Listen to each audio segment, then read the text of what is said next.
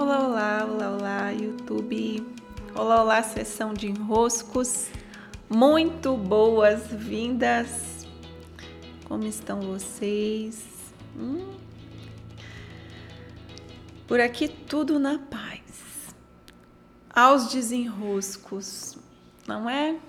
Hoje eu quero compartilhar uma história, né? Uns dias que eu escrevi lá no meu Instagram e tô com vontade de trazê-la por aqui também. É. Ainda da viagem de barco, um barco amazônico. Foi muito especial, muito mesmo. Eu completei essa viagem com uma sensação de que eu é, queria refazê-la. Né? Eu imaginei que eu ia ficar entediada no barco, muitos dias de viagem, mas chegou mais rápido do que eu imaginei. Mais rápido do que eu já gostaria, sabe? No final da viagem, quando a gente vai ficando, meu Deus, não chega nunca. Lá eu não fiquei assim. Não fiquei, não fiquei. Surpreendentemente, não fiquei. Mas teve algo muito curioso que se passou. É, o barco tem duas maneiras de você ir nele. Você pode ir por é, rede ou você pode ir por quartos, né? Camarotes, suítes eles chamam. No quarto é possível ter banheiro, é possível ter frigobar, é possível ter ar-condicionado. Então imagina, num barco regional é o luxo do luxo do luxo, né? Só que assim, é um barco regional. Então, dentro do quarto, assim que eu e minha amiga chegamos, a gente contratou um que tinha um beliche, ah, um cantinho com frigobar, o ar-condicionado assim já encosta, ocupando o segundo andar do beliche. O espaço era restrito, até as malas não davam para ficar no chão. A gente tinha que conseguir colocar meio que em cima da cama, assim, dividir espaço entre nós e a mala no, no na própria caminha, né? E tem um banheiro também, então, nossa, você poder ter o seu próprio banheiro, mas de todo jeito, o game do banheiro era não deixe cair nada no chão. Se deixar cair no chão, não pise no chão também. Se pisou no chão, deixou cair algo no chão, você perdeu esse game. É, perdeu. Não, não, não, não. É, o cheiro do banheiro, né? Difícil também de convivência, porque tubulação do barco, né? Eu imagino que aquilo ali sobe um, um cheiro. É, o quarto, logo que eu e minha amiga ajeitamos lá, eu, eu, defini que eu ia ficar no andar de cima, ela ficou no andar de baixo.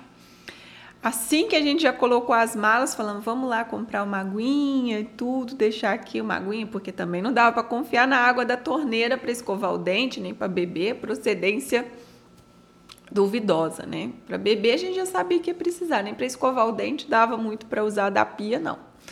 Então fomos, descemos para comprar, só que logo que a gente já desceu, a gente já viu umas baratinhas bem pequenininhas, baratinhas de barco. Ali no quarto e ficamos, nossa senhora, Maiane, tem baratinha aqui. Essa minha amiga detesta barata. Eu não gosto também, mas assim, também não é, consigo lidar com elas desde que elas não passem em mim, né? Eu falei, é, Maiane, quando tem a pequenininha assim, costuma ter a grande, né? A mãe. Sem querer te apavorar, mas já te apavorando. Não conseguimos o DTFON no, no porto, mas conseguimos com a senhora do barco. A encarregada do barco nos emprestou um DTFON. Colocou dentro de uma sacola bem escondido, que era para não ativar no, nos outros tripulantes nenhuma vontade de ter também um DTFON emprestado. Nos emprestou, a gente deu uma borrifada lá no quarto, mas devo dizer que não adiantou nada. Aquelas baratinhas já são resistentes a DTFON, gostam até, acho que elas até já se alimentam de DTFON, né?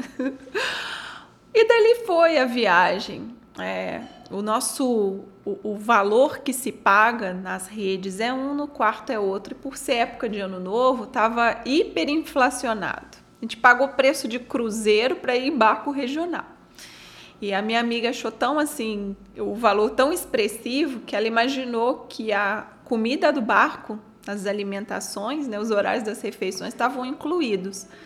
Mas não estavam não. A gente descia Chegava lá onde tem a, a fila da, de servir o almoço e tudo. chegava por ali e você escolhia qual é o teu cardápio do dia. Logo no primeiro dia eu já vi que eles estavam preparando à tarde o pão que iam servir com presunto no café da manhã. Eu já olhei aquilo e falei: Meu Deus do céu, como que esse presunto nesse calor vai sobreviver para o café da manhã? Dali eu já falei: procedências duvidosas. A minha mãe, a voz da minha mãe veio assim falando: Minha filha, escolhe alguma coisa mais inofensiva. Eu comi arroz com feijão nesse dia, mais inofensivo. E nos outros dias eu fiquei comendo um pão, é, eles chamam queijo quente. Eles faziam no bar do barco. então não fui mais lá nos locais da refeição, eu ia no bar do barco. Eu pedi um queijo quente, quando eu já estava satisfeita das minhas frutas. Um queijo quente. Eu podia a qualquer momento do dia comer meu queijo quente. Então era um pão de forma que faziam na chapa e só com queijo. Inofensivo, como diria minha mãe, mais inofensivo e era o que eu comia, assim como refeição. Né? Café também eu não tomei, pensei, vai que a água é da torneira. É, não sabia, não sabia. Tava assim, né? suspeitando, já que eu vi lá o bendito do presunto. E dali tinha, né? O, o barco tem o, o, o movimento dele. Então tinha tudo isso.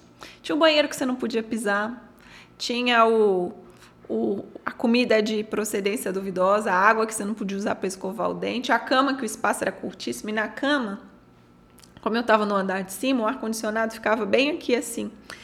Então, se eu não colocasse uma proteção, o meu quadril, minha bunda ficava tão congelado que eu passava sofrida à noite. Aí eu comecei a colocar a tampa da minha mala meio que fazendo um escudo para o ar passar e gelar o quarto por igual e não só meu quadril, minha bunda, né?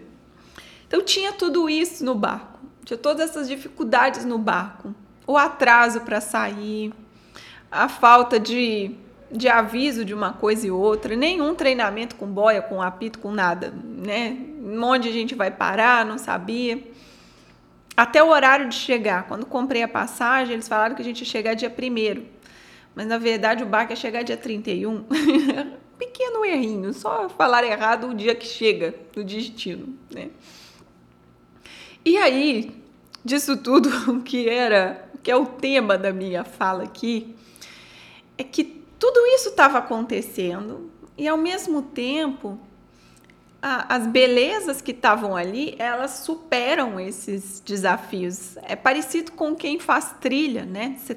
Você vai na trilha, você dorme na barraca, o banho é geladíssimo. Ah, também o banho do barco, logicamente, era gelado. Eu não sou, não sou adepta de banho gelado, gosto do meu banhozinho quente. Então tem as dificuldades, mas tem algo que te, hum, sabe, que te encanta naquilo ali. Mas o engraçado é que tinha tudo isso no barco.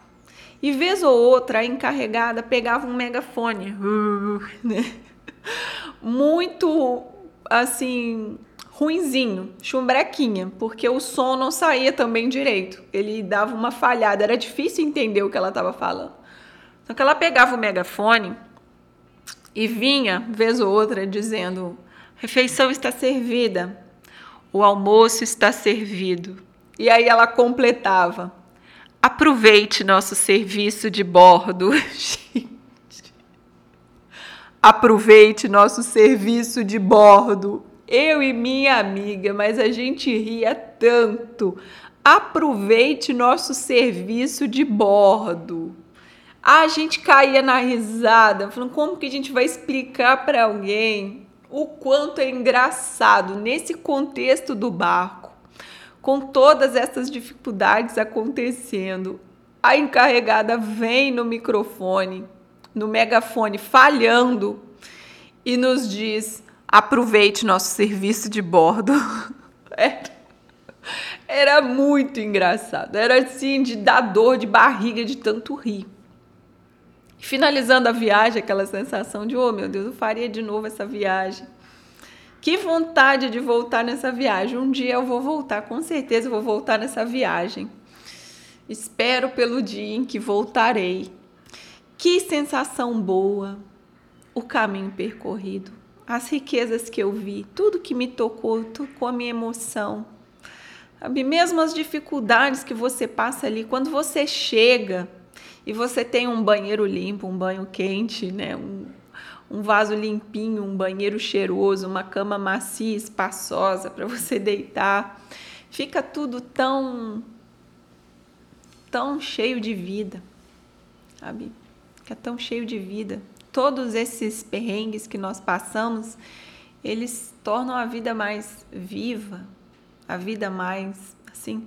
Você está presente, você está ativo, você está ali vivendo as cenas.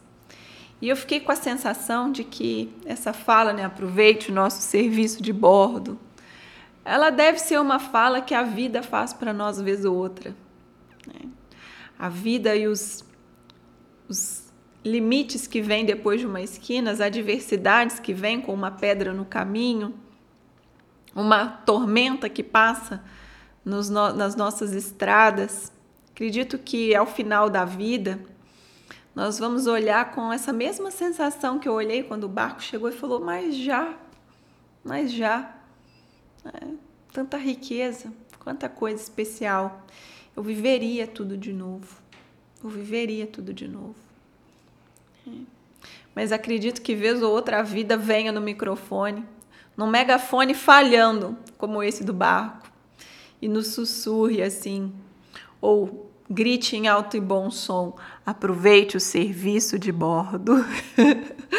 e aqui estamos nós, prontos para aproveitar o serviço de bordo que essa vida maravilhosa nos oferece. Receba o meu grande abraço, beijos e até.